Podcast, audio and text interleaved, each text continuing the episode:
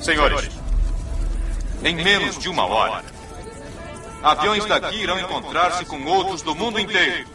E vocês estarão iniciando a maior batalha aérea da história da humanidade. Humanidade. Hoje esta palavra deve ter um novo significado para todos nós. Não podemos mais nos desgastar com nossas disputas mesquinhas. Estaremos unidos por um interesse comum. Talvez seja destino que hoje seja 4 de julho. E vocês estejam outra vez lutando por nossa liberdade. Não contra a tirania, opressão ou perseguição, mas contra a aniquilação. Estamos lutando pelo nosso direito de viver, de existir. E triunfando nesse dia, o 4 de julho não será mais conhecido apenas como um feriado americano, mas como o dia em que o mundo inteiro declarou com uma só voz: calados na noite, não vamos entrar. Não desapareceremos sem lutar. Nós vamos viver. Nós vamos sobreviver. Hoje, nós celebraremos nosso Dia da Independência.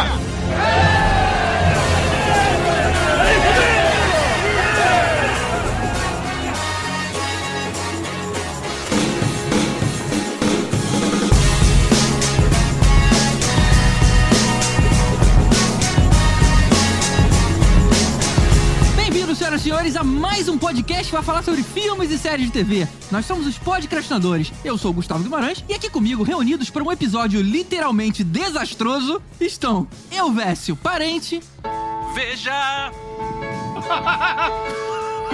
Não diga que a canção está perdida! é, às vezes o Elvis acerta. Tenha fé em Deus, tenha fé na vida! Isso não pode se acertar, cara. Tente outra vez! Errei tudo. GG, eu estou emocionado, você está de volta. Que legal você está de volta. Bem-vindo de volta, Aí, né, GG. cara? Depois de um longo inverno. A gente só bagunçou um pouquinho, tá? Não leva a mal, não. Tipo, a geladeira não tava ali. Mas ok, a gente achou melhor ela ali, tá? Pode deixar que agora eu vou rearrumar a casa de novo. Meu Deus. Tibério Velasquez. Porra, vai ser foda competir com a realidade, mas vamos tentar. É, né? Eu acho que o Zorra vai querer esse slogan pra ele de volta, mas depois você se entende com o legal deles. É, o Zorra total. E mais uma vez aqui com a gente, Guga Mafra, lá do Guga Cast. Eu tinha que ter preparado uma entrada assim. É só quem ouve a gente regularmente que sabe isso. Eu tinha que fazer. Não, é que eu não lembro. Eu, eu, eu faz tempo que eu não ouço, cara. Pode falar de qualquer coisa, pode falar qualquer coisa. Tá bom, deixa, deixa eu tentar uma coisa aqui, peraí. Veja! Não diga que a canção está perdida! A parte do teclado do Elvis com a sua voz, de repente sai alguma coisa melhor, né? E o homem, o mito, Afonso 3D, lá do Geek Mix e agora no YouTube também com o canal do 3D. Oh, yeah! Eu quero que todos os ouvintes agora me imaginem fazendo muque, sabe? Igual o Hulk Hogan. Assim. Cara, eu queria ter uma flautinha agora pra tocar. Mas a flauta tem dois problemas. Não tenho dedo pra tocar e eu não tenho flauta. Então que se foda. Vambora. Você pode cantar, né? Assobiar a música. É.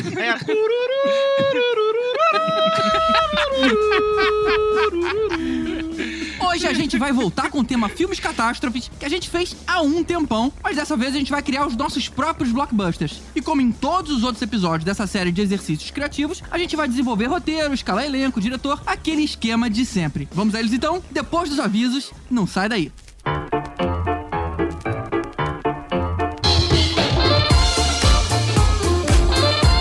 Opa, opa! Os avisos de hoje são bem rápidos pra você ir logo pra esse episódio surtado. Sério, surtado. Era pra ter ido pra uma direção e foi pra outra.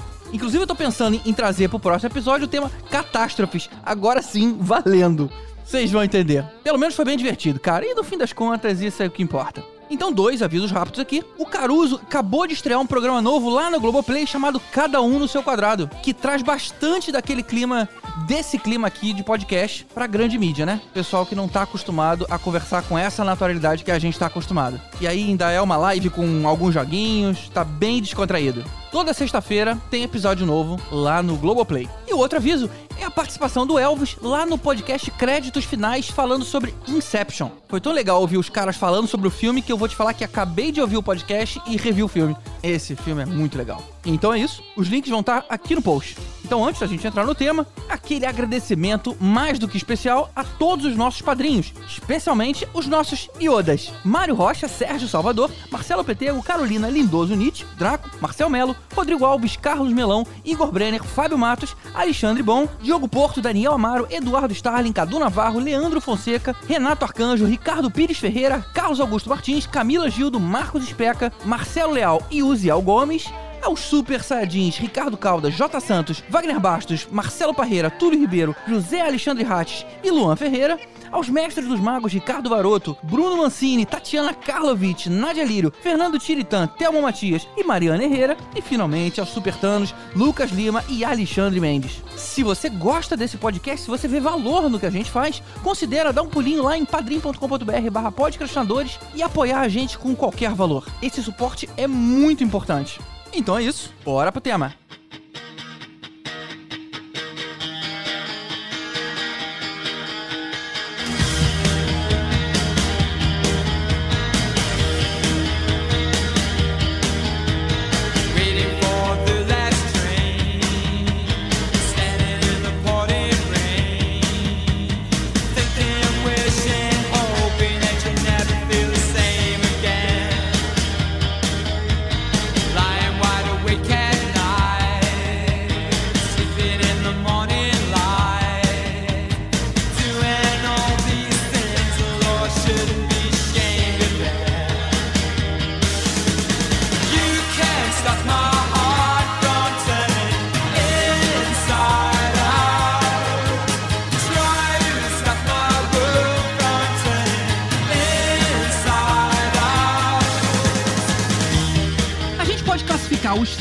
Catástrofes em três categorias. Tem aqueles cujo problema acontece naturalmente, ou seja, os personagens têm apenas o azar de cruzarem com o perigo na hora que ele acontece. Por exemplo, Impacto Profundo e Armagedon eram asteroides que estavam vindo em rota de colisão com a Terra, já o destino de Poseidon foi uma onda gigante que atingiu o navio, e Twister eram ciclones que passavam aí por uma região. Tem a categoria da catástrofe a longo prazo que foi acelerada misteriosamente. Por exemplo, em O Dia Depois da Manhã, pegou-se um problema real que podia acontecer daqui a milhares de anos e aceleraram ele pra semana que vem, sem ninguém ter causado isso. O Inferno de Dante e Vulcano também estão nessa linha. Um problema natural que do nada teve o cronograma aí adiantado. E tem aqueles que deliberadamente alguém causou, como por exemplo o Independence Day, no caso de alguém de fora, ou daqui de dentro mesmo da Terra, como por exemplo Contágio, ou essa nova série aí da Netflix, Expresso do Amanhã, que os cientistas tentaram esfriar um pouco a Terra e o resultado causou uma nova era do gelo, praticamente exterminando a humanidade. Ou o cara que resolveu comer morcego lá em. Ah, não, isso não é filme, não. Causado pela gente. A gente quem, cara pálida? A gente quem? Vocês humanos. Vocês. Boa. O 3D, quando chegou aqui, não esperava que a, que a gente fosse assim tão louco, né? O o 3D gosta de ficar apontando o dedo pros outros. Eita merda. A gente. é, teve aquele contágio, foi o contágio que era o macaquinho? Era, o contágio era o macaquinho. Era com Que o... também era o paciente. Isso. Não, macaquinho é planeta dos macacos. Não, epidemia. Ah, epidemia, Não, epidemia. Com o Dustin Hoffman, Epidemia, né? epidemia. Hum. Contágio é o do é o do Soderbergh com o Jude Law fazendo Ah, o, tá, verdade. o blogueiro que falava da cloroquina. Não, era outro. Forsythia. Isso. Eu revi, eu revi esses todos pra me inspirar pros não. dias atuais. Faz isso não. Mas Mad Max é, é filme catástrofe ou não? É É pós-catástrofe? pós-apocalíptico. Não, pós-apocalíptico. É. É porque a Aí gente não conta? viu a catástrofe acontecer, né? Ela pelo menos tem que acontecer ou, ou aquele resumo no início do filme, ou, sei lá, no final, ela tem que fazer parte ali, né? Tipo assim, deu ruim, vírgula. Aí continua, assim. Tipo, É, mas, mas, mas mostra o ruim. O, o Mad Max não. A gente não viu exatamente na tela o que causou, né? Vale lembrar que esse episódio que a gente fez lá atrás de filmes catástrofes, a gente falou de Aeroporto, O Destino de Poseidon, Terremoto, Inferno de Dante, Day After, pô, filmaço esse, Impacto Profundo, Procura-se um Amigo pro Fim do Mundo, Vulcano barra Inferno de Dante, Twister, Titanic, Independence Day, Noé, O Núcleo, Presságio, Melancolia, O Impossível e Ensaio sobre a Cegueira. Caramba, cara, a gente não tinha filtro, né? A Tudo gente isso? falava de coisa pra burro, cara. A gente falava de tudo, né? A gente, eu, eu lembro do, do episódio de Tom Cruise, a gente falou da carreira inteira do cara, todos os filmes de Tom Cruise em um A episódio gente só. não tinha, cara. Não tinha Todos noção. os filmes. Todos. O programa 40 teve que o programa teve três horas. Quando não tem, o pessoal reclama. Pô, episódio curtinho de uma hora e meia. Não, cara, uma hora e meia é bastante tempo. Não, cara, você tá maluco. O pessoal lá do, do Papo Furado, lá do podcast Papo Furado, né? Eu sempre não critiquei no bom sentido, né? Que os caras faziam o programa médio deles era 2 horas e 20, 2 horas e meia, né? Programa médio. Eu falei assim, caralho, gente, vocês têm que aprender a se editar. Edi- é, aprenda, cara, faça esse exercício, aprenda a se editar. É, um, é, um, é, um- é bom pra alma, faz bem pra alma. Você podia dar esse toque pro pessoal do Melhores do Mundo também, né? Eles têm uns episódios, cara. Isso só tem benefícios. Aí eles falaram assim, cara, eles mandaram. Aí o Guga, que, eu, que o Guga também, né? O que Outro? já gravou o Nerdcast, Mas outro Guga. todo host de podcast é, é Gustavo, alguma coisa assim? Não, né? Só os melhores. O outro Guga, que fique bem claro, que de vez em quando ele fala umas bobagens, isso vem pra minha conta. Ah, é verdade, é verdade, é verdade. Tem isso. E aí, cara, o outro, o, Guga, o Guga Ferrari, né? Ele, ele, é, do- ele é um dos hosts do, do, do Ele gravou com a gente Aí ele também, veio no meio do ano passado e falou assim: Caraca, 3D, a gente vai mandar muito bem agora, a gente vai te atender aí, cara, atender as tuas críticas aí. Aí a gente vai fazer um formatinho. Aí eu, porra, tá vendo? Maneiro, formatinho, 15, 15 20, 20 minutos, meia É. horinha no máximo ali, né? Porra, pra vocês poderem entregar umas pílulas, né? Não, porra, 3D, formatinho, cara, uma hora e vinte, cara. Porra, o programa formatinho. Meu, seu filho da puta! O teu formatinho é o que é o normal do podcast, caralho. Toda vez que a gente tentou diminuir, a gente foi meio apedrejado também, cara. Ah, enfim. Eu não entendo mais, mais nada da vida. Aliás, eu nunca entendi, então. Sou eu.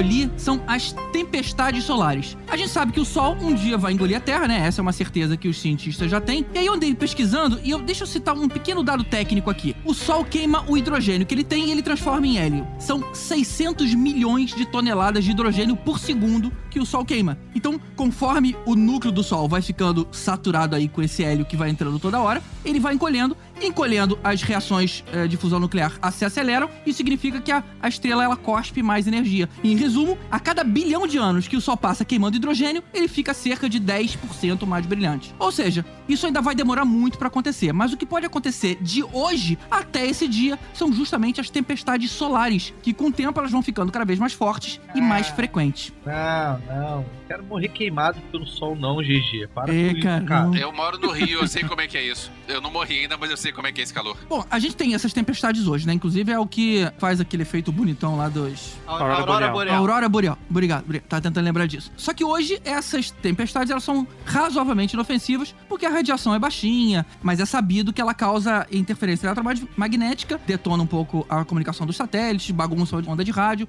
Isso é o máximo que a gente tem hoje em dia. E é isso que vai ganhar volume nesse filme. O que, que vai acontecer? O Sol ele vai entrar numa fase onde as erupções, tipo assim, vão passar de nível. Elas vão aumentando cada vez mais e aí estabilizam num patamar muito maior do que hoje, né? O Sol acaba emitindo constantes pulsos eletromagnéticos, né? Que é o que a gente vê no cinema aí chamando de EMP, e queima todos os microchips, quer dizer, frita, né? Tudo que é eletrônico. E isso não pode mais ser criado, porque todo dia tem explosão solar e detona tudo que é equipamento eletrônico que tiver ligado. É tipo fuga de Nova York gigante, assim. Fuga de Los Angeles. Fuga de Los Angeles com, com aquele cara O lá, Snake Kurt Plissken. Isso. É uma continuação de fuga de Los Angeles, beleza. Mais ou menos. O que acontece? O mundo ele vai ter que começar a reaprender a viver sem a microeletrônica. Os equipamentos mecânicos e hidráulicos começam a voltar com força total. Gostei, é, eu curti passa também. a ser a tecnologia predominante da Terra e começa a era steampunk. Aí, Cara, caralho, maneiro. aí eu já quero, já quero, já quero Pô, que aconteça real. Eu amo a, a, a vibe steampunk. Inclusive, esse é o nome do filme. Eu vendi meu fax semana passada. porra, Se eu O quiser... cara guarda porque ele tem um papel importante nesse filme. Eu vendi meu Nokia tijolão, ele vai estar funcionando ainda? Não, porque ainda é microeletrônico. Não, tem que ser coisa antiga. Tem que ser Telerge. Tem que ser Telerge. Ah, droga. Cara, tem certeza? Aquele Nokia era sinistro, bicho. Ligou na tomada, já era, é isso. Máquina de escrever, pode? Elétrica, Não, pelo menos. elétrica não, elétrica não. Elé- Elétrica vai tudo pro, pro, pro caralho, cara. Pô, é então- tudo manivela, é tudo manivela e, e- e- pedal, cara. É manivela e pedal, galera. E não inventa uma cidade que se move, tá? Não, não, não. É, não deu certo, não. Nem coloquei o Will Smith na, na jogada também. Não vai rolar, não vai ser por aí. Londres. Que vacilo, Ah, o Wild. West é maneiro, cara. É, mais ou menos. Bom, esse é o nome do filme, a Era Steampunk. E aí o que acontece? Já, já dei o cenário, né? 16 anos se passam, eu coloquei um número quebrado pra parecer que é de verdade. 16 anos se passam e o mundo hoje é uma mistura desse visual aí do século XIX com elementos futuristas. E aí o que acontece? Um cientista russo desenvolve simplesmente o equipamento mais importante de todos, um radar que prevê com 3 minutos de antecedência, eu, eu gosto desses números quebrados a troco de nada, 3 minutos de antecedência que avisa quando o pulso eletromagnético tá pra atingir a Terra. Ou seja, quem tiver esse dispositivo consegue fazer o que o resto do mundo não consegue, fabricar alguma coisa eletrônica desligando antes que o pulso chegue. Nessa história toda, a Rússia tem a possibilidade de se tornar a maior potência do planeta e a primeira coisa que ela decide criar são os mísseis teleguiados para os Estados Unidos e para a China, porque são as únicas potências que podem ameaçar esse plano. Olha aí. Aí começa a partir dos personagens, né? O cientista russo, ele é um sujeito gente boa. Ele criou o radar pra poder devolver pra humanidade a chance de voltar a evoluir como antes. Mas o governo, claro, né, tinha planos menos nobres pra esse equipamento. E aí ele se correspondia secretamente com um professor de Harvard que ajudava ele em parte do Tipo, eles estavam montando juntos, né? Tinha o professor e o pupilo que estavam trabalhando nesse mesmo projeto. E aí, quando o vilão militar, né? Sempre tem que ter um russo é, militar malvado, né? Descobre que o cientista russo finalmente conseguiu fazer aquilo, né? Porque, logicamente, ele estava sendo vigiado. Ele invade a casa dele e descobre que tem outros dois caras lá nos Estados Unidos envolvidos. E aí o que acontece? Os assassinos russos vão até os Estados Unidos pra matar os dois. E aí, em uma das tentativas, o professor morre, mas o pupilo segue fugindo aí pela meia hora final do filme. E nesse meio tempo, ele consegue acionar outros contatos em outras universidades que eles deveriam ligar suas velhas máquinas de fax. Olha aí, Elvis, que já estavam obsoletas antes, ou seja, estava desligado. Ninguém mais usava aquilo. O que, que ele faz? Ele configura todo fax que ligasse para aquele número, receberia os planos do dispositivo na íntegra e teria a obrigação de também configurar o seu fax para transmitir os mesmos dados. Ou seja, na verdade, isso tudo foi uma espécie de revival do torrent antes da internet. E aí o filme, logicamente, acaba com ele conseguindo disseminar em larga escala os planos para cada um poder desenvolver aí o, o seu próprio radar. Só entendi uma coisa, como é que o fax funcionaria? É que nem hoje, ninguém mais usa aparelho de fax, eles já estão desligados. Não, entendi, mas o fax ele queimaria. Não, não, não, não. O, o- o- pulso eletromagnético, ele não queima os circuitos que estão desligados, ele só queima aquele- aqueles que estão ligados. Isso aqui, a- Sim, eu- mas eu- como é que o cara ia saber a hora que ia ter o impulso se ele não tinha a informação antes? ele tem o plano, a gente pode... Mas só quem tá enviando, mas quem tá recebendo que tem que ligar o fax pra receber não sabe, né? Ok, isso é fácil de resolver, é só o cara montar, né, o primeiro dispositivo. Eu posso forçar dizendo que estavam testando juntos, né? A última experiência foi o que faltava, o cara reproduziu aqui, o professor ainda vivo, beleza, consegui fazer o dispositivo aqui funcionar. E eles sabem aí, é uma hora segura de fazer isso. Pode combinar com todo mundo, olha, pode ligar agora, e se tiver um- esse risco de pulso, eu mando desligar ou alguma coisa do tipo. Isso é fácil. A ideia só era ter é, aquele esforço final, já era um. Não, não tinha mais os crânios, né? Era só o, o ajudante lá do cara. E eles conseguem transmitir numa época que não tem internet. Você transmite pra todo mundo. Legal, mas assim, eu eu não vi ação aí nisso, cara. Eu quero mais, eu quero tiros. eu vi ação aí, sim. Porra, caramba! Tem russos matando as pessoas, tem perseguição. Porra, caramba, essa, essa perseguição final aí, Eu cara. consegui entender a ação. O, o Tibério tá sendo só cuzão, na verdade. Obrigado, Ele tá sendo só cuzão. Gostei. Acho que a academia também gost- ia gostar. Tá aprovado, Tá, eu, GG, eu tá ganhei a aprovado. verba. Ganhei a Ganhou, verba. ganhou a verba. Não tem nenhuma cidade andando assim, em estilo de Não trilho, sei tem, lá. não tem, não tem. Melhor não, melhor não. Tibério, você bagunça a tua história, Tibério. Pelo amor de Deus. Bagunce a tua história. Não começa, Tibério. Ela já nasce bagunçada, não tem como fazer. Ai, gato, que delícia. Ai, Quem eu escalaria pra esse filme? Primeiro, eu- o cientista russo, gente boa, eu pensei no John Malkovich. E é lógico que eu tô inspirado aí no papel dele no Space Force, que ele tá super gente boa e o maior cara de, Tá muito de bom, né? intelectual. É. Maneiro. Não vi, eu não vi porque falaram tão mal que eu, que eu não vi, uma pena. Ah, não, vale ver, cara. Divertidinho. Divertidinho. Não é um The Office, mas tá valendo. Não, cara, mas aí, não- nada a ver com o assunto, mas eu, eu ri de. Tinha dia que eu ria de chorar e ficar com medo de acordar meu filho, cara. Assim, eu ria assim. É. Teve umas duas vezes, pelo menos, em todos os episódios da primeira temporada, que eu, assim, eu ria alto, assim, de ter que dar pausa na Ah, cena. bom, eu não achei tão engraçado assim, não. Mas eu achei divertido, cara. É aquela coisa maneira Mas de sou ver eu, antes eu tenho esses probleminhas mesmo. É. Pro vilão militar inescrupuloso, ok, eu sei que eu vou, eu vou ser um pouco clichê agora. Eu pensei naquele Peter Stormare. Quem que sabe? Eu sei que o nome é mais difícil. aqui. Mas ele foi Sei o John é. Lá do Prison Break. E ele é o cara que faz vilão em um monte de filme. Sim, tem cara de vilão. Não, ele faz, é. Já tô jogando aqui já pra ver quem é. pra- um bom pra- vilão. porque Senão a, a verba tá lá quase liberada. Ele, ele é um dos Isso caras do, do GTA V, é um dos, dos que você pode jogar. Não tem um, um cara que é todo largadão, que. Pô, esse cara ele é muito, muito. Muito vilãozão, né? mané. Muito Ele manda vilãozão. muito e ele é muito bom. Ele, é, muito, bom. vilãozão. Um bom vilão cara, mesmo. esse cara faz vários, vários vilões, brother. Ele é muito Ele é bom, muito brother. Porra, ele fez vários clássicos, cara. Ele tá até no Constantine, brother. Tá no Constantine, é verdade. Tá no Arma um Armagedon, ele tá também. Ele, Ele- tá acostumado com, com, com desgraça e, e coisa. É, acho que o cara nunca Ele é fez o um, diabo. um mocinho na vida, né, cara? É, tipo isso. Ele é sempre um filho da puta que vai fazer alguma merda. no- no- Vamos lá. Pro professor americano, eu colocaria o Gabriel Byrne. O cara tem aí uma cara de.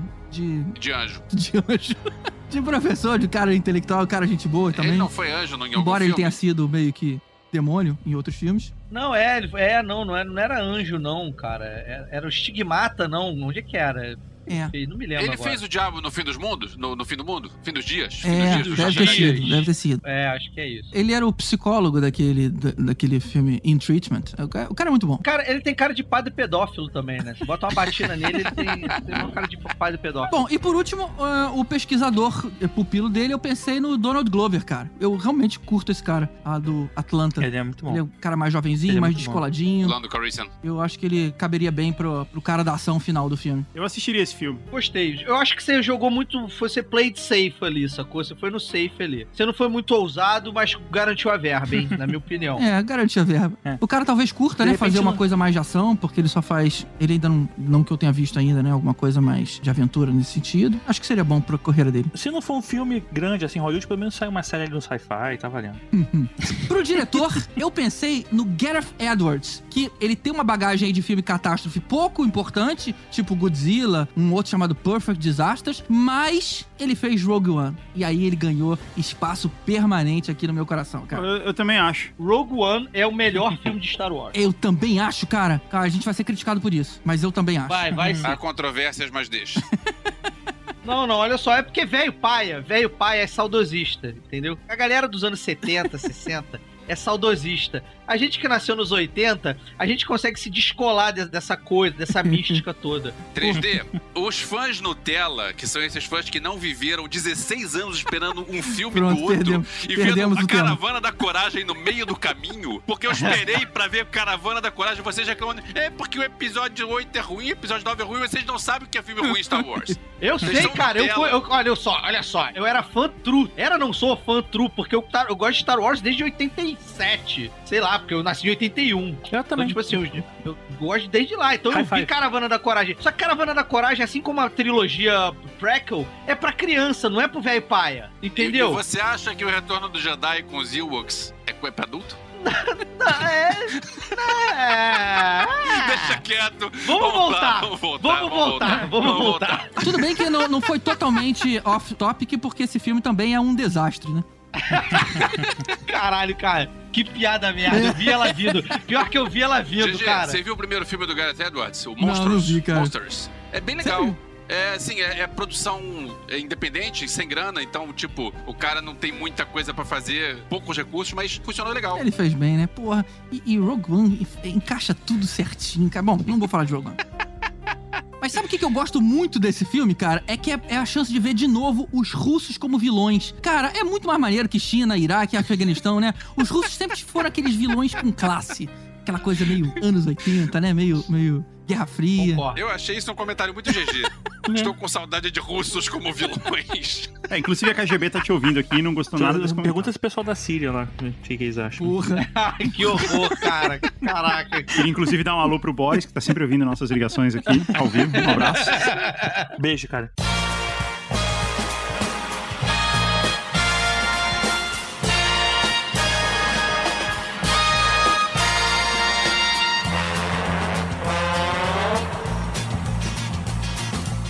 Cara, olha só, eu vou falar pra vocês que eu criei um blockbuster hollywoodiano pipoca com todos os esses adjetivos clichês que Hollywood ama. Eu criei um mega blockbuster. Espera aí que eu vou abrir aqui o eu tô enrolando na introdução porque eu tava demorando pra abrir. Abrir. Você sabe que isso aqui tem edição, né? Você pode fazer. É, eu sei, eu sei, eu sei.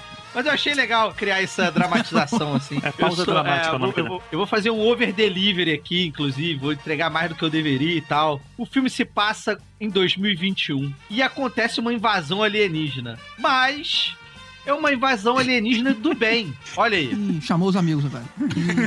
meus brothers, meus camaradas, eles resolvem parar de sequestrar vaca e perder bicho de estimação deles aí, tipo chupacabra e tal. Tá, eles, param, eles resolvem parar de fazer essa merda e falam assim, cara, depois de muito debate entre eles lá, olha só, vamos interagir com essa galera aí, porque esse povo parece interessante.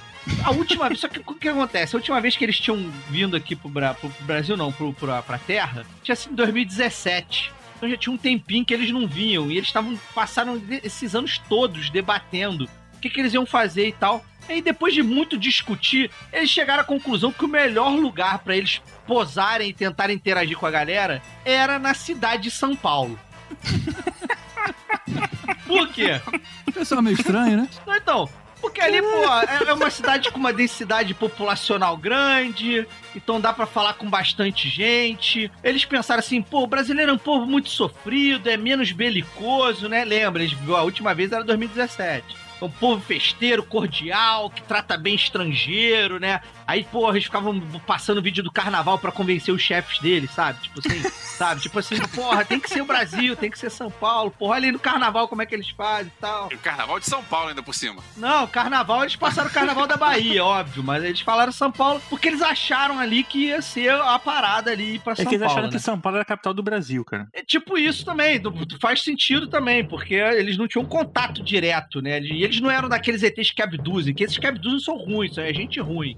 Tá? Eles não abduziam ninguém, eles só pegavam a vaca porque eles ficaram curiosos com o churrasco e de vez em quando fugia lá um pet deles lá, um chupacabrinha lá, fugia da, da nave lá, eles tinham, eles tinham que dar um jeito. E aí, cara, tipo, porra, vambora então, 2021, tamo pronto pra interagir lá com os truta-mano lá, meu irmão. Mas eles são, tipo, tem formato humanoide ou não? Não, É. então, eles são, eles são meio grey, só que eles são um grey com, com um tamanho um pouquinho mais de 1,60m, 70 ali, sabe? Mas naquele estilo grey, olhão, cinzão, sabe? Tipo, eles não são baixinhos igual os grey clássicos. Eles não são todos iguais, né? Eles têm 50 tons. É, exatamente, isso, muito bem.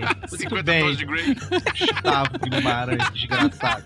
Estragar minha história, rapaz. Sai pra lá. E aí, só que tem um problema, o que eles não contavam é que depois da última visita dele em 2017, muita coisa mudou no Brasil.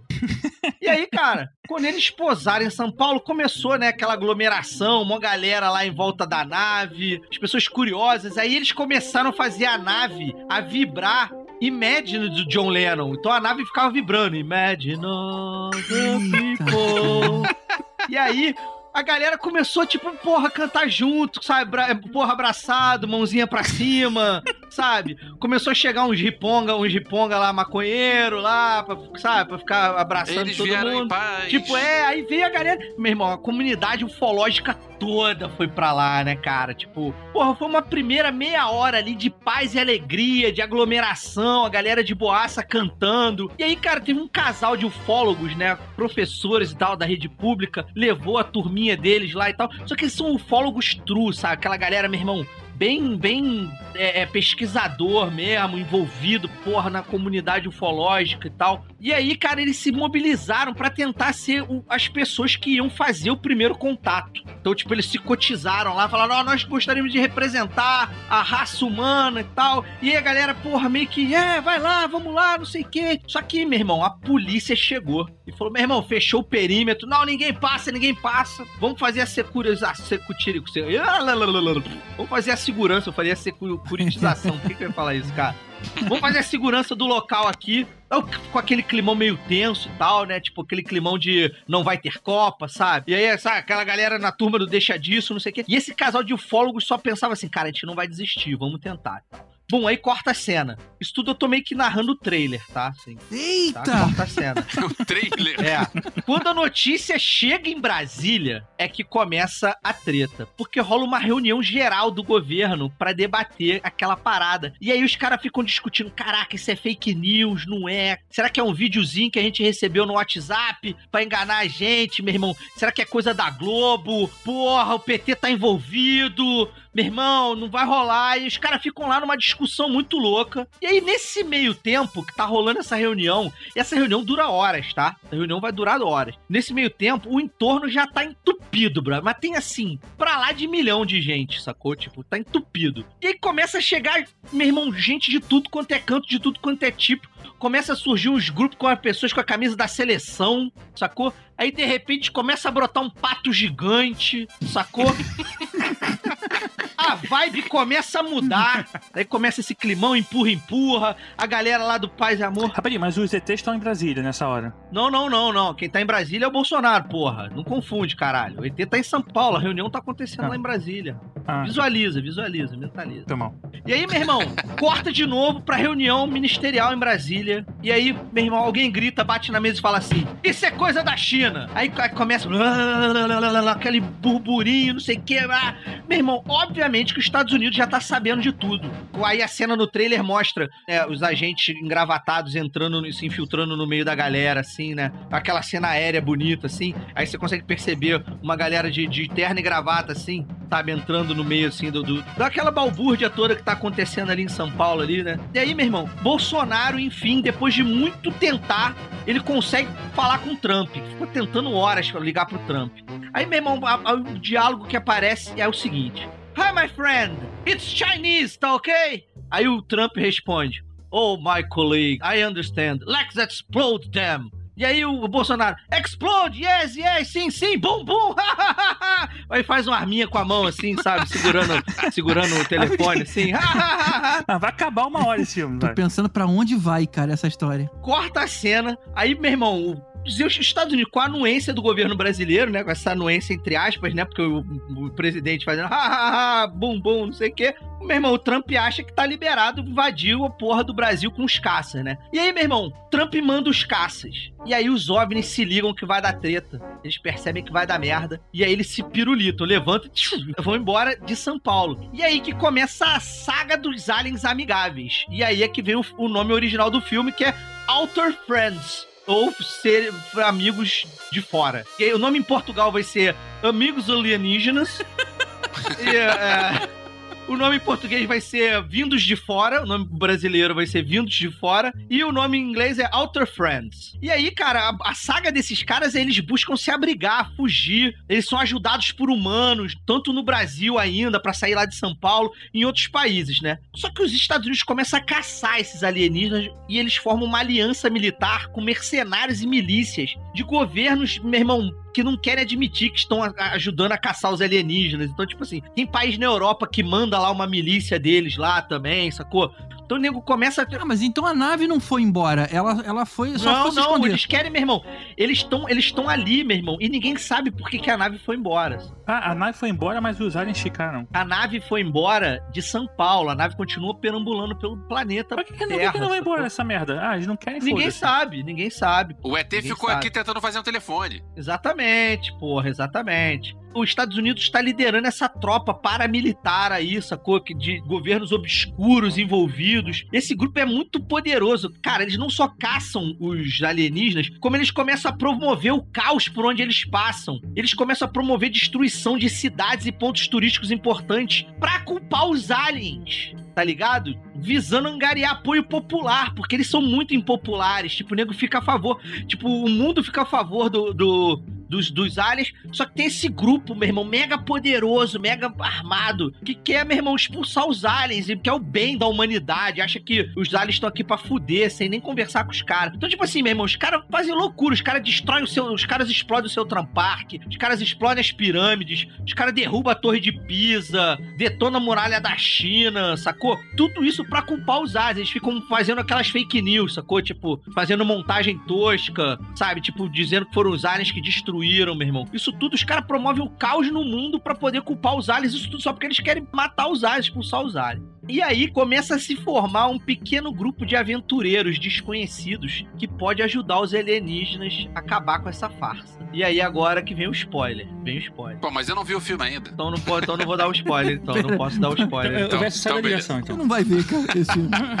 Eu não vou ver essa merda mesmo, pode contar. Quer dizer, O que acontece? Os aliens, na verdade, quando eles estavam saindo de São Paulo, um dos caças do Trump acertou o módulo de hiperespaço dele. E eles não conseguem ir embora real. E ninguém tá entendendo por que, eles não vão embora, por que, que eles só estão se escondendo aqui. E aí, primeiro eles conseguem posar no Zimbábue. E aí depois eles conseguem ir pra Índia. Da Índia eles vão pra Austrália, porque, tipo, a nave deles tá mega capenga, sacou? Tipo, só consegue fazer esses saltos. E aí, por algum motivo, que aí eu não vou contar porque é spoiler demais, eles descobrem que só os russos podem ajudar eles. Pam, pam, pam. One chance. One desire. caramba, mas aí inverteu tudo. E aí, os russos são os bonzinhos da história, tá vendo? Os russos são os caras que GG não vão, gostou. que vão ajudar O GG escorreu uma lágrima ali, Que né? desperdício de oportunidade. os, os, os, os aliens.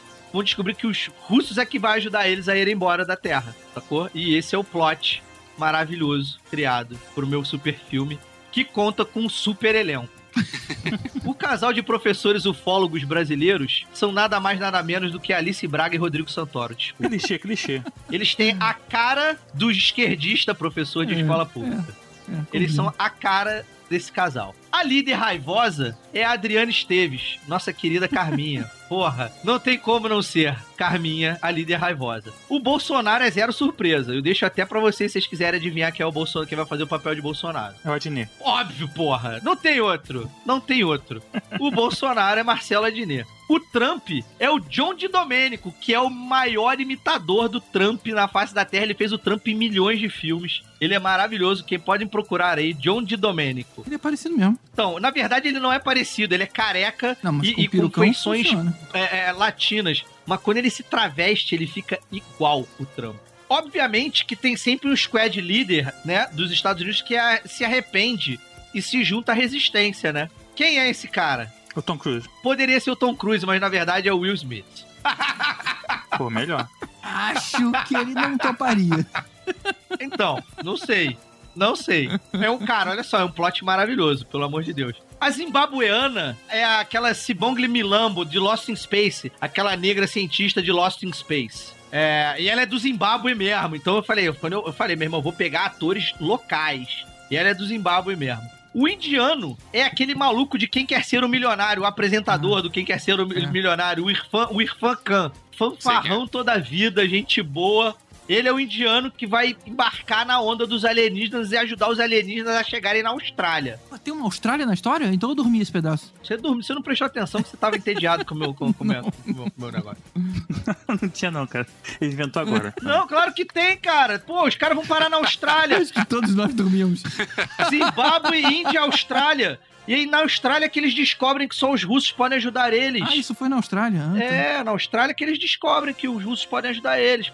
E o australiano é nosso querido Capitão Barbosa, porra. Que é o Geoffrey Rush, que é realmente australiano, e ele, travestido de cientista espacial, fica, cara, uma coisa maravilhosa. Ele é a cara da ciência espacial australiana. Não tem como ser outro. E aí, ele que faz a conexão com os cientistas russos que vão ajudar os alienígenas a irem embora. E aí, o militar russo é o nosso querido Elia Baskin. Porra, não existe ninguém melhor do que esse coroa fofinho ser um militar russo a fim de ajudar os outros. Tem que ser ele, e ele é russo. Ele é ucraniano, de fato, na verdade. Mas é russo, né? Todo mundo ali é russo. A cientista russa, eu jogo pra vocês, pra vocês adivinharem, eu tenho certeza que vocês vão cravar quem é a cientista russa. Olga Kurilenko, Mila Kunis. Mila Jojovic. Cara, a Mila Kunis foi quase ela. Ela fez o casting, mas ela falou que, que tava querendo engravidar do Ashton Kutcher. Aí a Mila Jojovic foi a que foi escolhida. Meus amigos, diretor nada mais nada menos do que Michael Bay pra dar aquele upgrade nas explosões. Puta que o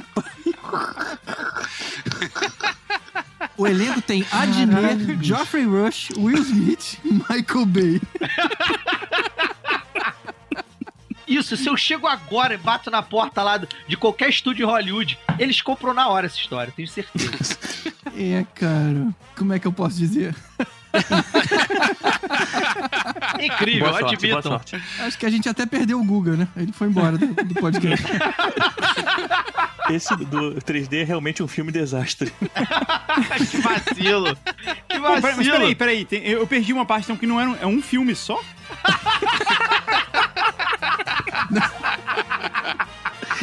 Achei que ele tava no terceiro filme já. Ele teve uma hora que, beleza, tinha os ETs, aí teve uma hora que era uma manifestação política, aí depois tinha o lance. Tinha um pato amarelo. Aí depois tinha os russos. É tudo o mesmo filme e tudo se encaixa. E tudo se encaixa. Tudo se encaixa. Eu vou escrever esse roteiro, cara. E vocês vão se arrepender de estar fazendo pouco do, do meu, do meu roteiro. Não, não, tô fazendo muito, são três roteiros. Isso vindo do Guga tem peso, hein? Olha aí. Que beleza.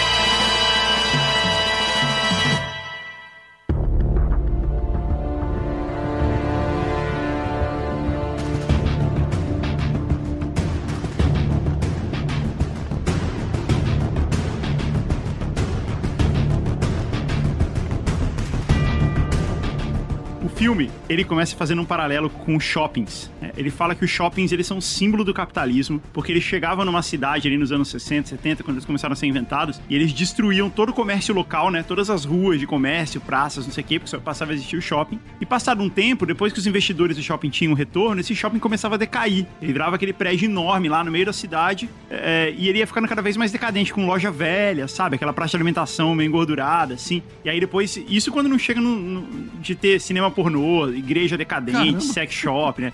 Despachante, é, advogado, autoescola, Que sabe? shoppings são esses? Vocês estão sendo... Não, tem, tem galerias comerciais que vão ficando assim, é. É, ga- as galerias dos anos 60 e 70, hoje em dia, são todas isso, cara. É, vai ficando assim, então. E aí o filme mostra isso, é um paralelo, na verdade. Ele fala que foi isso que aconteceu com a informação em 2020, né? O filme se passa no futuro. E ele fala, ó, a partir de 2020 isso aconteceu com a, informação. As redes sociais chegaram e destruíram todos os meios tradicionais de comunicação. né? Destruíram a TV, jornal, rádio. Aos poucos tudo foi sendo destruído e tudo foi sendo só as redes sociais. Só que depois que os investidores tiveram o retorno delas, elas também foram meio largadas, assim, também foram ficando destruídas. E elas foram sendo tomadas pelas piores organizações possíveis de manipulação, de venda de, de coisa que não funciona, sabe? De fake news e coisa assim. E o que aconteceu é que chegou um ponto de que nada mais na internet, em toda a internet, era verdade. Caraca, E, irado, hein? É, e não, e pra Porra, piorar. bem atual. É tipo o Twitter hoje, assim.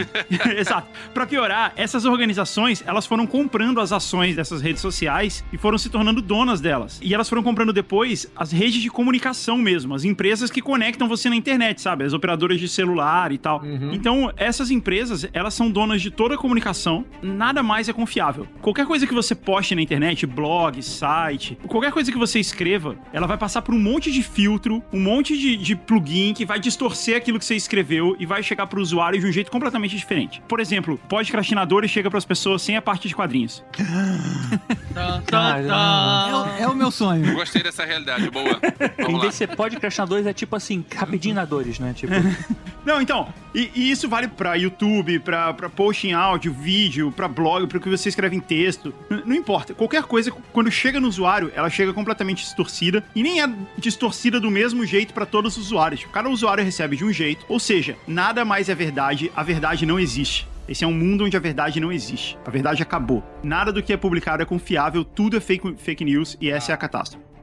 Olha só, não é que ele foi rápido agora? É. Mas é, caraca, isso é uma calamidade pública, cara. não resolve isso, tem que resolver isso aí. Agora, agora eu vou dizer como é que se resolve. Ah! Pelo amor de Deus. Como esses caras compraram tudo, tem um monte de leis, procedimentos, os governos são todos comprados, tal, pra que isso continue assim, pra que isso não mude. É permitido que você faça o seu podcast, seu blog, seu post na rede social, só não é permitido falar a verdade. Você vai falar uma coisa e vai chegar outra para outras pessoas. Quem é dentro de toda a verdade não tem? São, são essas empresas, assim, são, são, As empresas. são, são um monte de, de organizações, empresas, partidos políticos, partidos não políticos, entendeu? Um monte de organização de- que só quer saber de manipular isso. Os Illuminati. Ah, caralho. Não, e elas são inimigas entre si, não é que elas estão todas juntas, assim. Tem concorrência. o- só que o fato é que ca- cada uma é dona de uma coisa, elas vivem brigando e nada é verdade. Aí, uma coisa que eles fizeram pra impedir o alastramento da verdade foi controlar a produção de impressoras. Elas compraram todas as Canon, HP, Xerox, Fujitsu, todas as marcas. E as impressoras também têm software controlador nelas. Se você tenta, tipo, reproduzir alguma coisa, o filtro também passa no que você tá colocando ali. Então nem isso você consegue fazer. Só que aí tem um maluco, hipster, de São Francisco. Que sabe escrever com a mão. Não, eu vou chamar ele de Paulo Crest, em homenagem aos podcastinadores. Ele vai numa lojinha assim de coisas antigas, sabe? Uma lojinha de antiguidades, e ele encontra um mimeógrafo. Caralho. Um cheirinho de álcool. É, exato, e ele tá erroneamente descrito como uma máquina de fazer macarrão. Por isso que isso. Isso passa batido, assim, pela fiscalização, entendeu? Porque o pessoal acha que é só uma prensa de macarrão ali, de, de massa, né? E ele sabe do que se trata e ele compra só pela diversão, assim, ah, vou comprar isso que vai ser um projeto divertido, sabe? Tipo, tipo comprar vinil hoje em dia, né? Mas ele compra É. sabendo que era a máquina de mel? Não entendi. Não, ele sabia o que era. Ele Ah, foi lá, comprou, levou pra casa. E ele resolveu retomar um- uma ideia antiga que ele conhecia, assim, dos antepassados dele, que era, tipo, fazer um, fazer um blog, só que fazendo um papel, né? Então é tipo um fanzine. E ele chama esse fanzine de The Truth Smells Funny. A verdade tem um cheiro estranho, porque ele Olha tem cheiro aí. de mimeógrafo, né? E esse é o nome do filme. É, Olha, beleza. que nome maneiro, cara. Aqui no Brasil vai ser traduzido como cheirinho gozado. Acabou de estragar a ideia. Esse aí é o spoof title quando eu for ter o, o pornô sobre é, sátira do Tá. filme.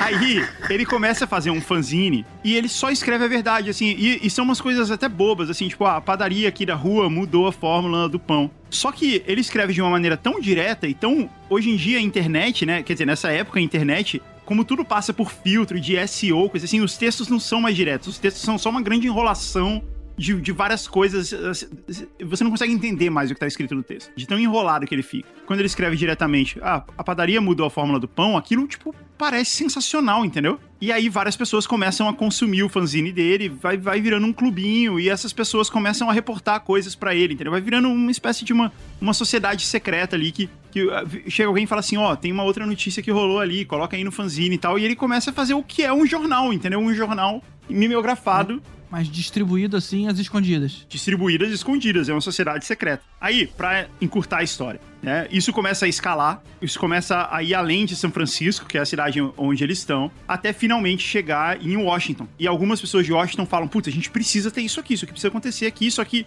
não dá pra você distribuir isso na mão, né, no braço, a cavalo. Então eles criam um esquema de vender pelo eBay. eh, Sabe aquele aromatizador de carro, que é uma arvorezinha? Sim. Caralho. É um negócio meio secreto, assim. Você entra no eBay, compra a arvorezinha de aromatizar carro e ele manda o fanzine junto no- da arvorezinha, porque aí a arvorezinha disfarça o cheiro do mimeógrafo, entendeu? Olha só, cara. E aí, cara, com isso eles criam um uma rede de informação enorme que circula pelo país inteiro e que voa abaixo do radar de todas essas empresas de fake news, porque pra elas só existe a internet. Elas controlaram todo o resto do mundo, então só existe a internet. Se não tá na internet, meio que nem importa pra eles, E entendeu? se tá na internet é verdade, todo mundo sabe disso. Exato. Verdade. Exceto que a verdade não existe, a verdade é proibida. Então, eles conseguem fazer com que isso vire um movimento muito grande que várias pessoas se juntam. Eles querem mudar esse cenário, né? Eles querem reestabelecer o- o- a normalidade. Aí, eles conseguem, através da rede de informações do mimeógrafo, do fanzine, eles conseguem fazer as pessoas irem votar. Porque ninguém mais ia votar, porque ninguém mais sabia quando era a votação, porque não tinha verdade na internet, todo mundo se informava por lá. Então eles conseguem fazer uma galera ir votar, e quando essa galera vai votar, eles elegem o Paulo Crash como presidente. E ninguém nem Olha sabia aí. que ele era Caralho. candidato nem nada, porque eles foram fazendo tudo isso abaixo da internet, entendeu? É tipo o Witzel, né? Quando foi eleito aqui, né? Todo mundo. Quem é esse cara? Foi tudo feito escondido ali na- nas igrejas. Tipo isso. Aí, quando ele é eleito, ele cria uma lei que desliga a internet. E ao desligar essa internet, os preços das ações dessas empresas todos eram, elas vão à falência. E ele quebrou isso, ele quebrou todo o esquema que existia que, que impedia a verdade. E aí tá todo mundo comemorando, né? Que puta, finalmente a gente acabou com essa catástrofe e tal. E aí quando ele tá no Oval Office, chega um cara que é a cara do Charles Kane, Citizen Kane, sabe, sabe qual é? Aham. Magnata Sim, das, sim, das sim. comunicações, dos Ele jornais. chegou com um trenó, não? Não, ele chega pra ele e fala assim: então foi você que comprou meu mimeógrafo. Ah, tom, tom, tom. E aí o filme acaba. Muito bom, cara. Caraca. Muito Vem cá, bom. só pra entender, essa história realmente tá muito boa. Só pra entender, você tá morando onde mesmo? Eu moro em Miami. Você mora em Miami. Ah, maconha é liberada aí, né? Entendi. Entendi. Não, só pra, só pra entender, porque algumas pessoas têm umas vantagens. Isso é hack, é, é life hack, tá? Isso aí é cara. life hack aí, meu irmão. Por que live Porque hack? essa Cara. história aí. Porque essa história aí não saiu de uma mente limpa, não. essa história aí não saiu de uma mente 100% limpa, não, gente. Eu não sei se isso é elogio ou se é uma. Não, é um puta do elogio. É um puta do elogio. Ficou muito bom, cara. Porra. Obrigado. Muito bom. Só tem uma coisa que não bate, que é todo mundo ficar feliz porque acabou a internet. Cara, porque- o que ia ter de grupo de família que ia falar, cadê as fake news pra gente compartilhar? Não ia dar, cara. Mas é, que, não. é, que, é que, na verdade não faz mais sentido na internet se você não pode é, falar nada, porque tudo é mudado, né? Acho que também tem muito disso. No né? mundo isso é um exagero, assim. A internet é só uma coisa que você meio que aguenta que ela existe e ela fica, tipo, bombardeando aquilo em cima de você, entendeu? Eu entendi isso. Eu entendi e- igual exatamente isso, igual, igual uma rua, igual uma galeria, assim, de, de lojas decadente, assim, entendeu? É igual Você- aquelas você- galerias no centro, é porque essa galera, essa galera não frequenta o centro do Rio de Janeiro, vocês moram muito longe do centro do É. Rio de Janeiro. Então vocês não entendem a referência que o Google tá dando de galerias decadentes. Porque afinal ele mora no, perto do, Rio, do centro do Rio de Janeiro. Não, mas eu Não, já mas fui ele lá. morou em São Paulo também. São Paulo tem muitas essas coisas. Vocês que ficam morando aí na roça aí, onde só tem charrete, desses lados que só tem charrete, vocês não sabem o que que é essa galeria decadente. É, eu, eu moro em Copacabana, tá? Ah, é, o Elvésio mora em Copacabana, é Tem um verdade. monte de galeria decadente aqui. Eu trabalhava numa galeria decadente aqui perto. Então, e aí você, você só aguenta aquilo, entendeu? Você, você não presta mais atenção que nessa galeria tem uma lanchonete ali, tem um bar, e você come nesse bar ou não. Você só aguenta que ele existe, entendeu? Você, você passa a tentar ignorar ele. E é isso que é a internet pras pessoas. Ela é tão, tipo, repleta de fake news, assim, um lugar tão decadente, tão é, impossível de você ler qualquer coisa. Os textos, eles são tão embolados, porque eles passam por um monte de filtro, entendeu? Então as pessoas só viram um, um- um ruído enorme que, que você aguenta ele, que você precisa dele pra viver. Mas você não. Ninguém mais presta atenção no conteúdo da internet, porque por isso, ficou decadente, assim, ficou num ponto que não, não dá mais pra você interagir com ele. Então as pessoas ficam felizes porque. Muito sei lá, porque boa, isso acabou. muito boa a sua história, muito boa. Muito Gostei, bom, cara. Gostei quase tanto quanto a minha. Gostei. Se ninguém quiser comprar a minha, eu vendo a sua. Como minha, lógico. Se Como deu bem minha. então. Mas, enfim, se deu bem, quem foi o cretino que eu não conheci reconhecer que falou se deu bem? Quem foi esse desgraçado que falou baixinho pra eu não reconhecer a voz? Hein? O modulador de voz.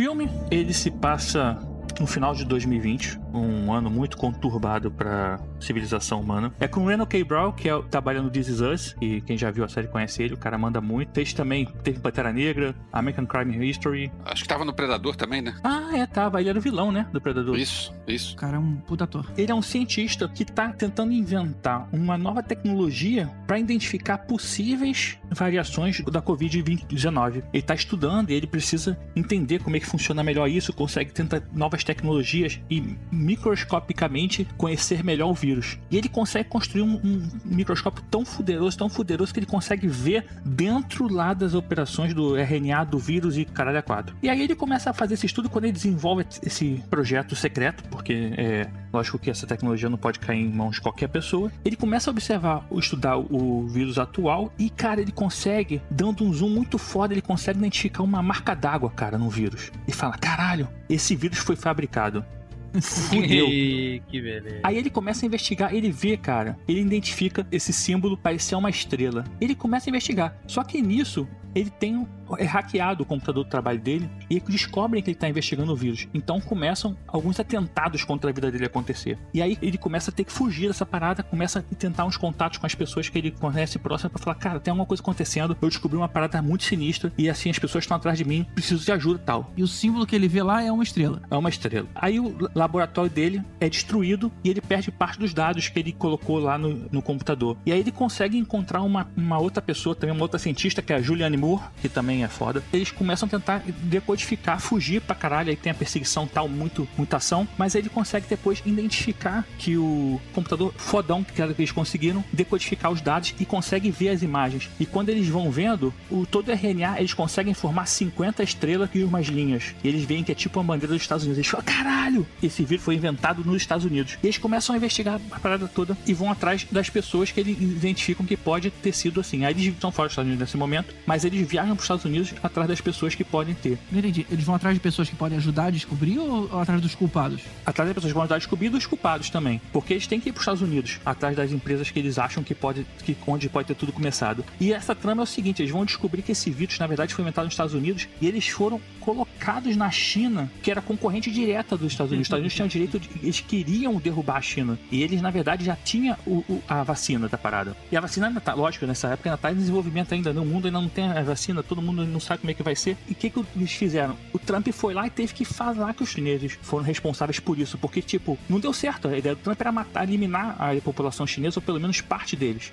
E eles falam, e, e, tipo, eles precisam acabar com a concorrência. E aí não deu certo. Os, os chineses, na verdade, conseguiram conter o vírus antes, apesar de eles acharem to- todos os problemas. Aí o Trump se aproveita essa oportunidade para se levantar e fazer o que ele queria, que era ir trazer para dentro do país o problema. E a partir disso, ele vai e consegue, inclusive, sair da OMS, e que é uma forma que o pessoal estava estudando o vírus podia descobrir. E aí, tipo, o Sterling Brown começa a ser caçado internacionalmente pelos governos dos Estados Unidos, que não pode deixar que eles divulguem essa informação. Então, no seu filme, o vírus não chegou aos Estados Unidos. Não, o vírus chegou nos Estados Unidos. Ele deu um tiro lá, mas Beleza. o negócio não deu certo. O vírus era menos potente do que eles imaginavam e aí deu tempo de voltar e cair nos Estados Unidos. Só que os Estados Unidos se aproveitou dessa informação para poder deixar com que resolvesse um problema da, da, né, da previdência privada deles que estava muito complicada. Tem muita pessoa idosa. Eles preferiam deixar deixar acontecer. Inclusive, eles uma coisa interessante, cara. Eles, eles tinham um país próximo deles lá, né, um país é, sul-americano aí de, sei lá. Vamos supor que o presidente desse país fosse chamado de Bolso Broad, né?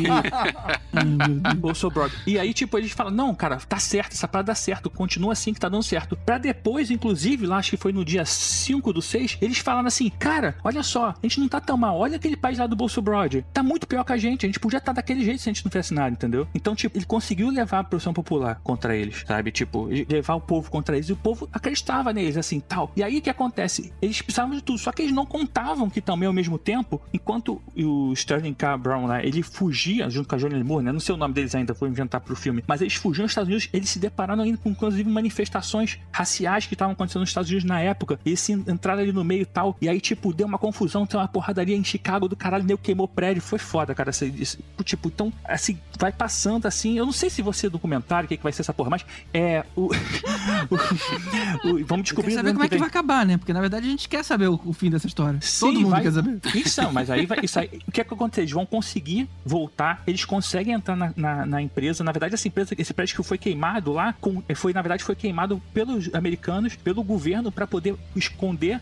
achando que ia conseguir matar eles, mas na verdade ali tinham a cura da doença. Eles conseguiram fugir de lá e aí conseguem distribuir essa vacina e o mundo todo vive feliz para sempre e de- conseguem derrubar o governo do Trump e do Bolsonaro. Eu ia perguntar o elenco, mas você já foi, já foi dando spoiler dos nomes, né? Quem é, que vai ser o diretor? O diretor, eu, tá- eu tô na dúvida que talvez o James Wan, pra ter uma pegada meio ação, assim, tipo, até o Aquaman Meio chinês, né? É, é tipo. O James Wan, ele tem uma pegada de terror, tá? Sabe disso, É, né? exatamente, porque eu quero, uma, eu quero uma, pegada mais assim. Tipo, tudo bem que o Aquaman não tem muito terror, mas assim, é, eu pensei também talvez no Jordan Peele, sei lá, que tem uma pegada meio corra, que tu fica aquela tensão o tempo todo, de caralho, vão vir atrás da gente, vão pegar, não sei o que, sabe? Assim, menos preocupado com a ação e mais com, essa, com um clima, sabe? De perseguição, sabe? De a galera tá atrás dos caras. E aí, não sei, aí vai, meio que vai o, mais enrolar, assim, o finalzinho, finalzinho das coisas. Não sei se, eu, se a gente vai cair, cair no Oscar na categoria documentário ficção, vai depender como é que as coisas andarem é, daqui pra frente. O fato é que, assim, cara, é uma rede de intrigas, sabe? De um maior, uma maior potência mundial lutando contra outra potência mundial e outros países têm interesse que ele divulgue essa informação e, enquanto isso, os americanos não têm interesse que isso seja divulgado porque isso pode derrubar todo o plano que ele, de planejamento que ele fez, né? Que, tipo, apesar de ter dado certo no início, mas no final deu tudo super certo. Eles conseguiram diminuir lá o problema com que ele tava tendo com a Previdência. Conseguiu tudo certinho e aí deu tudo certo. Mas olha só, eu tenho certeza que vai ter filme sobre essa situação, cara. Sobre o início do- dos vírus, sobre o período de, de isolamento social. Que a gente não tem muito, muito material, né, pra filme. Eu vi outro dia um filme que já fizeram sobre isso, o Corona Zombies. Nossa, velho. Eles pegaram. E isso é sério, a ideia é boa, o filme é uma porcaria, mas a ideia é boa. Eles pegaram. Desculpa, Tibério, eu tô te interrompendo. Não, claro. Mas ele é, é uma atriz sozinha em casa falando no telefone. Pegaram outros dois filmes. o outro- Dois, dois filmes que não tem nada a ver com isso de zumbi e dublaram os filmes com diálogos ligados ao corona. Ah, eu vi essa porra. eu vi. A ideia é boa, o filme é muito ruim, mas a ideia é boa. Mas é isso, assim, eu queria bastante ação, mas é, não sei se eu, se eu vou conseguir. Eu vou ter que filmar isso fora dos Estados Unidos, porque eu acho que eu não vou ter apoio lá, né? Então, não sei como é que vai ser, mas. Filme é... na Nova Zelândia. Filme na Nova, Nova Zelândia, né? Eu acho que talvez os russos, eles, eles me ajudem nessa filmagem. Olha, eu vou te falar que a Coreia do Norte vai adorar, Vai adorar. esse tema. Colocar a culpa nos americanos. Ah, se forem os russos do GG, vai ser uma roubada. Agora, se forem os russos do 3D, é uma boa.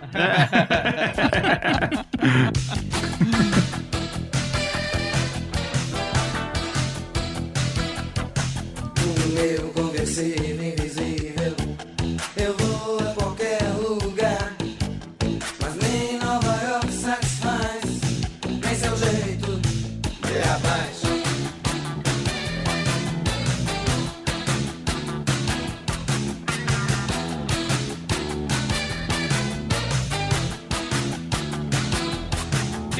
finalizar, eu vou trazer a minha história, que vai ser uma história que vai explodir a cabeça de vocês todos. O Guga falou sobre é, histórias mais convencionais. Eu tinha imaginado uma história onde o nível do mar subia e tal. Só que eu lembrei que foi anos atrás eu tive uma ideia maluca. 3D não adianta, porque essa ideia já está registrada, tá? Esse que eu vou falar agora. Só que eu acabou que eu não filmei, eu deixei guardada. E eu lembrei agora, cara, é o momento perfeito da minha história, que é o apocalipse tropical, encontrar o mundo. E olha só, eu preciso explicar pra vocês, ouvintes que sabem o que é Seed Field. Seed Field é aquela estrutura de, de roteiro clássica. A jornada certinho, né? Onde você tem uma introdução, aí você tem é, um desenvolvimento de trama e, tipo, na meia hora final, você tem a conclusão e você divide em três atos e tal. O meu não tem nada disso, o meu são...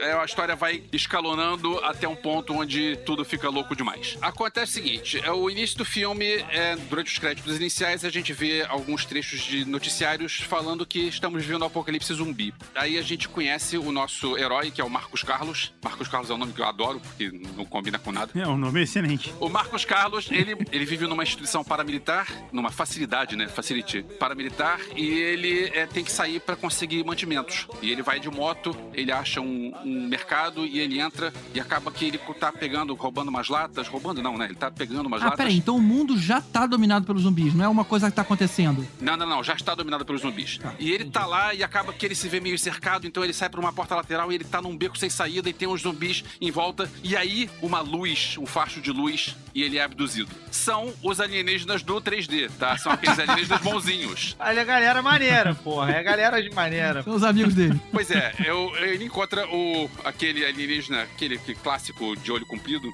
é o Flip, o nome dele. É, Flip é uma homenagem ao aquele, aquele personagem secundário da, do Mickey, os Quálidos. Olha Ninguém vai só, lembrar eu disso, lembro mas dos Eu lembro dos quadros. Ele tinha a mão igual o 3D, né?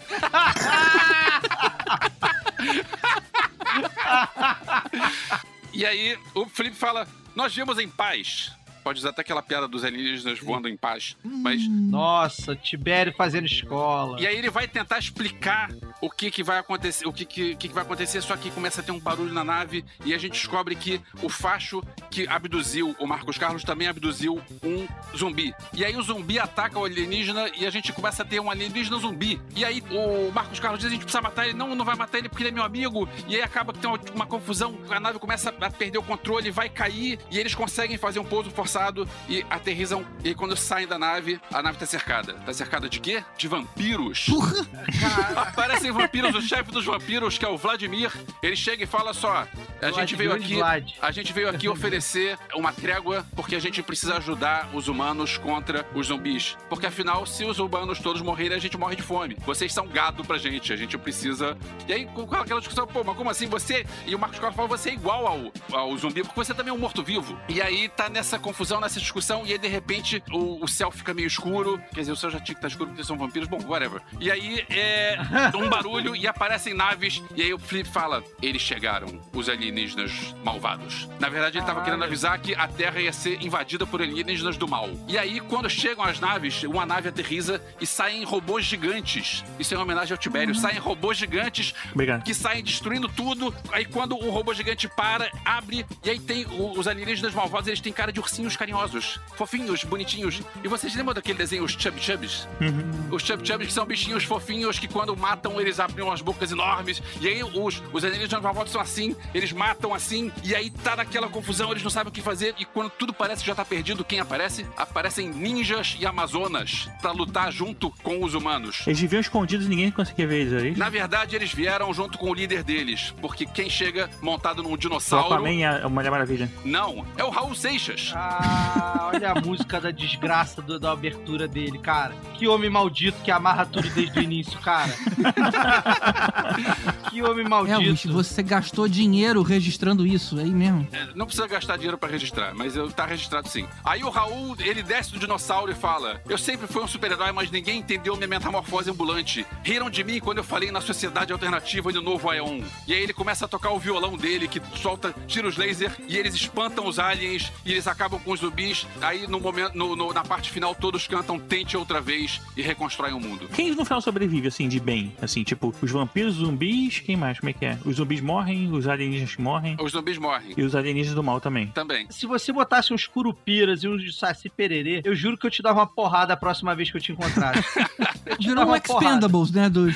É, Isso é. tudo, cara. Ele juntou todos os brucutus da fantasia, É. sacou? Numa porra de um filme só. Falt- Não, não, não, pra não mentir, faltou Minotauro também. Tipo, tem um Minotauro sentado. Mas eu vou botar o Boitatá, eu gostei, eu, eu gosto do Boitatá. Vou, vou botar, o- vou mudar meu roteiro. Obrigado pela dica. A Boitatá só tem um, cara, ele não vai conseguir ajudar muita Mas coisa. não é pra ajudar, é pra entrar no meio da confusão. Imagina no meio daquela É confusão. alegoria, é Pois é. alegoria, é alegoria. Mas agora eu quero ver você escalar elenco pra todos esses caras. É. Eu- Aí eu quero ver, tu amarrou essa porra toda, mas tu não escalou o elenco, não. Tu esqueceu. Exato. Tu esqueceu, com Exato, cara. certeza. Dá nome pra isso tudo aí. É filme nacional. Porra, óbvio que é filme nacional. Pois é. Porra! É quase uma pornô chanchada, devia terminar em putaria. Vocês estão falando de Sterling K. Brown, vocês estão falando de Julianne Moore. Então, olha só, eu, quando eu tinha pensado nesse filme para Cara Velho Filmes, ia ser com atores amigos, né? Mas já que o, o orçamento podcrástico é generoso, então a gente precisa pensar que para cinema nacional, a gente, vamos pegar logo os três básicos do cinema nacional. O verso, o GG e o Tibério. Aí, pronto. Não, o Lázaro Ah. Ramos como Marcos Carlos, o Celton Mello como Flip, porque não, o Celton Mello é o é que tem a voz mais reconhecível, então ele não vai aparecer, só vai aparecer a voz dele. Então, como Flip, e o Wagner Moura como o, o Vladimir. Muito bom, cara. E pra Raul, eu tava pensando, porque o negócio do Raul é, é fácil a caracterização, né? É aquela peruca, aquele óculos, aquela barbicha, então pode ser meio que qualquer um. Então eu tinha pensado em colocar o Marcelo Nova como uma homenagem, porque o último disco do Raul foi junto com o Marcelo Nova. Bonito, então. hein? Pois é. Bonito. um- E é os dois bonito. têm, têm sotaque de, de baiano, então também ia, ia funcionar. E pra direção, o Paulo Biscaia Filho, que já participou aqui do Podcastinadores, que ele fez o- um filme muito bom, trash, chamado Nervo Craniano Zero, que quem não viu, recomendo. É sério, o filme é muito bom. Melhor do que Morgue Story e melhor do que Virgens Acorrentadas. O melhor dele, pra mim, na minha opinião, é o, é o Nervo Craniano Zero. Cara, que genial. Que genial. Parabéns, Elvésio. Obrigado, já que o resto ficou quieto. Essa história do verso com genial junto é difícil, nunca mais. Se você gastou o termo genial com o Elvis, eu fico curioso o que você vai usar daí pra frente. Eu fiquei tão frustrado com essa, com essa história que eu não sei como terminar. Por que frustrado? É uma- minha ideia é genial. Eu consegui juntar todo mundo. Eu achei incrível que o final é com o Raul, cara. Isso, isso realmente salvou o filme. Ninguém ia imaginar que ia ter Raul. Sem sacanagem nenhuma, eu imagino esse filme passando no Canal Brasil com certeza, assim. Eu imagino, eu imagino ele passando no Canal Brasil fato, mas fataço, assim. Eu imagino esse filme passando no Canal Brasil e eu assistindo esse filme na madrugada. Porra, com certeza, com Eu certeza. imagino esse filme no YouTube, na página do Rafinha, cara. Alguma coisa assim, sabe? Tosca. Não, Não, e pensando cara. assim, cara, por que, que tem o Raul Seixas no filme? Que, que loucura! É. Ia ser muito Eu, legal, eu na imagino verdade. que meu filme só poderia ser distribuído no mimeógrafo do filme do Google, porque ninguém ia conseguir, ia, ia conseguir o governo ia bloquear. Eu julguei a ideia do Guga. Meu irmão, mas esse cogumelo que tu tá plantando em casa, eu, eu veste. Puta que pariu, meu amigo. Parabéns. Porra, passa o contato da semente aí, porque.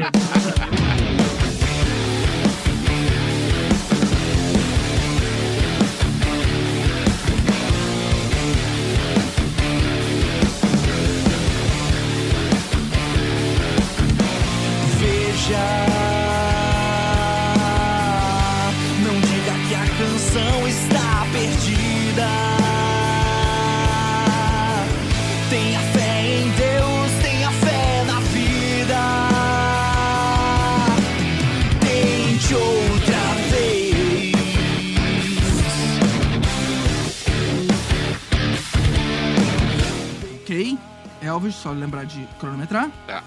Mas vou cronometrar o do Guga também? Tem que pegar um, um outro, um outro aqui, não sei se, se tem tempo suficiente pra. Não vai caber. A gente põe um alarme do Google. Mas tudo Cara, bem, tudo bem. Eu dou um jeito, que- eu dou um jeito de, Que de injustiça. colocar. Esse bullying de vocês esmagou uma das maiores histórias do cinema brasileiro.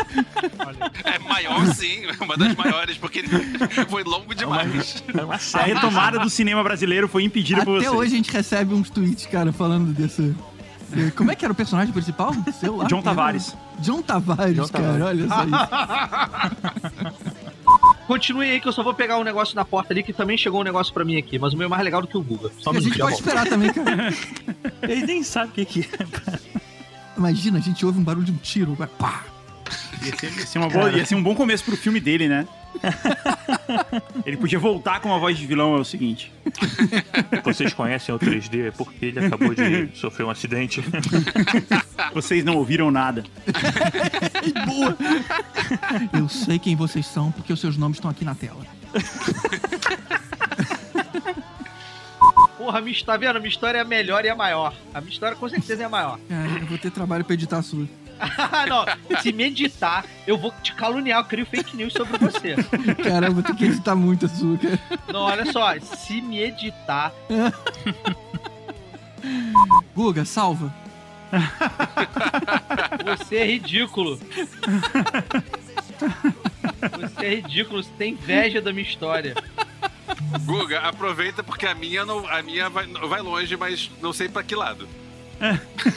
Não, é engraçado quando a gente falou dessa ideia, eu, eu achei que todo mundo ia falar de filme de, de terremoto, né? De, de furacão, e não, cara. Todo mundo foi nas paradas da sociedade. E eu também fui. Na minha ideia Não. nasceu antes desse tema. Eu- quando eu tive essa ideia desse filme, eu falei, cara, cara já tem um. Já sei o que tá acontecendo. Vamos fazer um tema sobre catástrofe. Eu escrevi meu roteiro aqui, tem 257 páginas, mas é, eu, eu, eu vou não ten- tentar não entrar em tantos detalhes pra vocês não ficarem reclamando do tempo, tá? Tá vendo? Faz igual a mim, eu eu só falei do trailer.